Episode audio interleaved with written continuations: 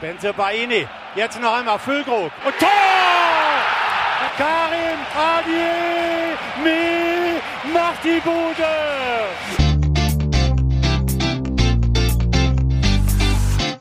BVB Kompakt. Dein tägliches Update immer um 5.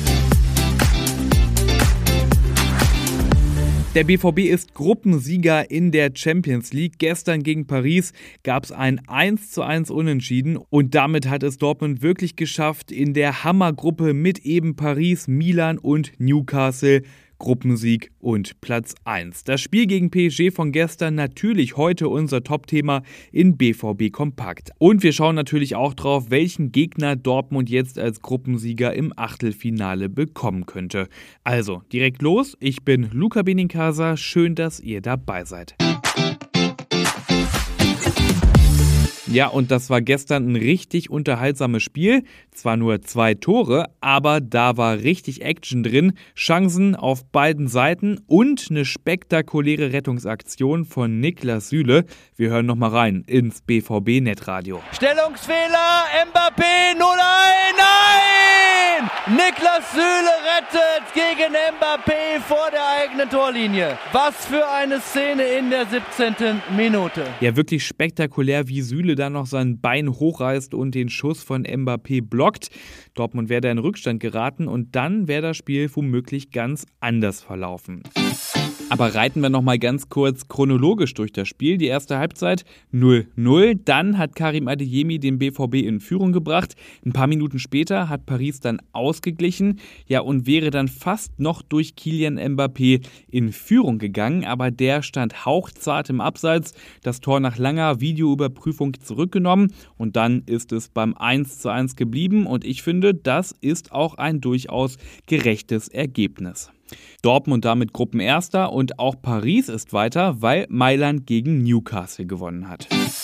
Und auch wenn Dortmund jetzt nicht gewonnen hat gegen PSG, der Gruppensieg und dieses 1 zu 1, dieses auf Augenhöhe sein über 90 Minuten mit Weltklasse-Spielern von PSG, ich finde, das kann nicht nur, ich finde, das muss dem BVB doch jetzt Rückenwind geben für die letzten beiden Bundesligaspiele in diesem Jahr. Und ich finde, man muss nicht nur der Mannschaft ein Kompliment machen, sondern auch Edin Terzic. Den haben wir ja hier im Podcast auch schon oft genug kritisiert.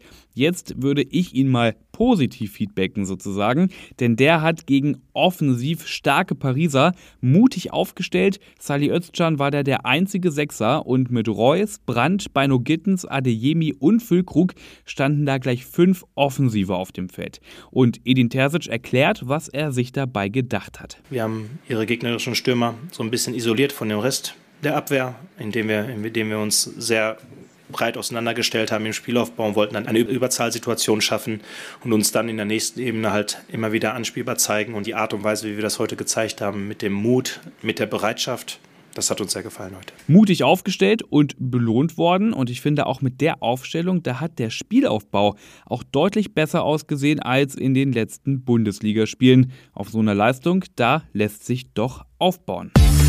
Ja, und jetzt schauen wir mal, auf wen könnte der BVB denn treffen im Achtelfinale? Und ich sag mal so, da sind schon ein paar Kracher dabei, vor allem aus Italien. Die möglichen Gegner, die sind Kopenhagen, Eindhoven, Porto, Neapel, Inter Mailand und Lazio Rom. Und wer jetzt fleißig mitgerechnet hat, der weiß, die Chance, dass der BVB dann wirklich auf eine italienische Mannschaft trifft, die liegt relativ hoch bei 50 Prozent. Logisch, bei den sechs möglichen Gegnern kommen drei davon aus Italien. Und ich muss sagen, wenn ich mir das hier so anschaue, ich hätte gar keinen Wunsch los, denn auch Kopenhagen ist unangenehm, Eindhoven auch, Porto auch, die Italiener sowieso. Ja, das wird keine einfache Aufgabe, die der BVB da überwinden muss, um das erste Mal seit drei Jahren wieder ins Viertelfinale zu kommen. Ausgelost wird dann übrigens kommenden Montag. Und das war's mit dieser Ausgabe BVB Kompakt. Lasst auch gerne Bewertung da und folgt dem Podcast in eurer App. Ihr kennt das Spiel, weil dann verpasst ihr keine Episode mehr. Ich bin Luca Benincasa und morgen früh gibt's hier wieder die neuesten Infos.